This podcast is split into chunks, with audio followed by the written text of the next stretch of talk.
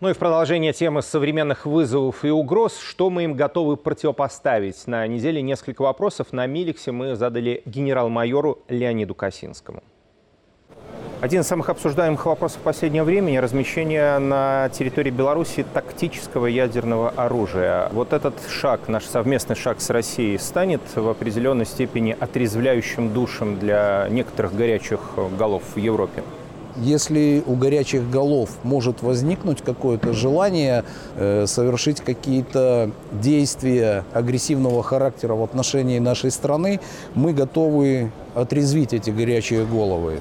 Летные силы и средства, самолеты для того, чтобы являться носителями тактических ядерных боеприпасов, они прошли переоборудование, переоснащение, экипажи прошли соответствующую подготовку, многоплановую подготовку.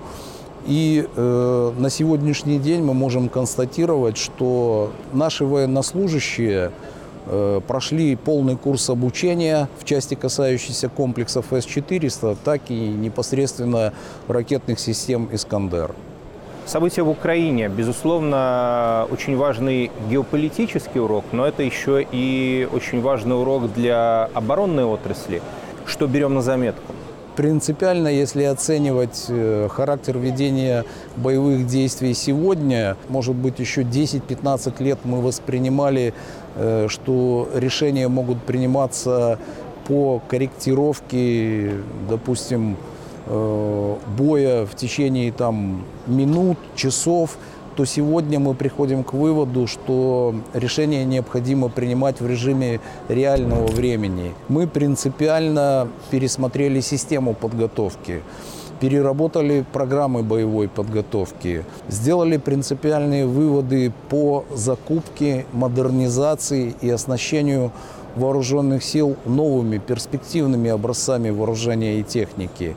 Ну и, конечно же, не стоит сбрасывать со счетов э, некоторые элементы, некоторые образцы вооружения, военной техники, э, про которые еще вот до конфликта на Украине э, некоторые эксперты пытались сказать, к примеру, что танк – это уже оружие прошлого. Э, нет, на самом деле это не так. Год назад президент задал белорусам вопрос, готовы ли вы платить за независимость и суверенитет. И один из вариантов ответа на этот вопрос – служба в армии. Насколько сегодня она популярна среди наших молодых людей?